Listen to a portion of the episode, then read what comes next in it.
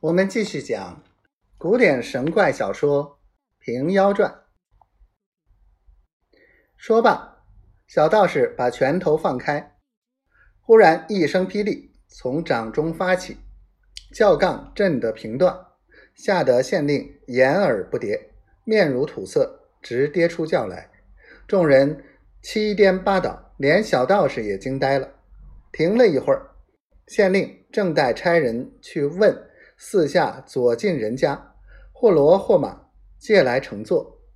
只见一班和尚又引着许多百姓到来，催取县主上坛行香。县令已吃了这一番惊恐，不敢迟慢，此时只得叫左右扶庸步行到坛，一面差人回县取轿马，到法坛伺候转身。张鸾见县令到来，迎接上厅，问道：“相公何不乘轿来？”县令将雷震教杠之事说了，道：“先生原来有此神通法术，今日祈雨不难，乃万民之有幸也。”张鸾道：“不是贫道夸口，风雷云雨是贫道腰囊中的东西，且是个细数，与相公看。”启借大伞一用，县令叫伞夫将三言青绢伞递与先生。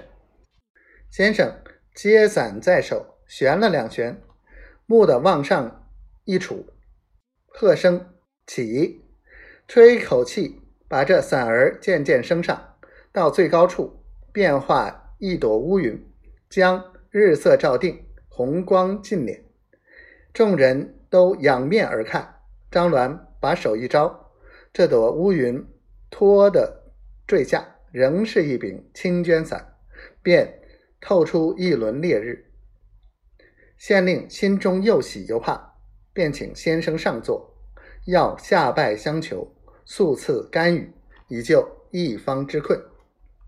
张鸾道：“不须过礼，贫道十日前从南闽山过。”遇着大雨，贫道把这些云雨收得在此。今日舍与贵县结缘吧。便向金筐篮中取出小小一葫芦，摆在坛前，叫县令焚香拜倒。张鸾拈诀念咒，作用已毕，将葫芦塞口拔去，轻轻用鳖壳扇一连几扇，只见。坛前起阵大风，一股黑气从葫芦中出，被风刮起，直透九霄，不成一天浓云。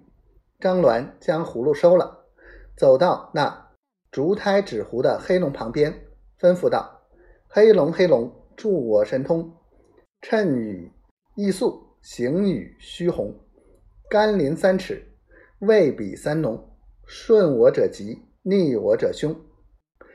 只见那黑龙鳞须巨动，忽然腾空而去。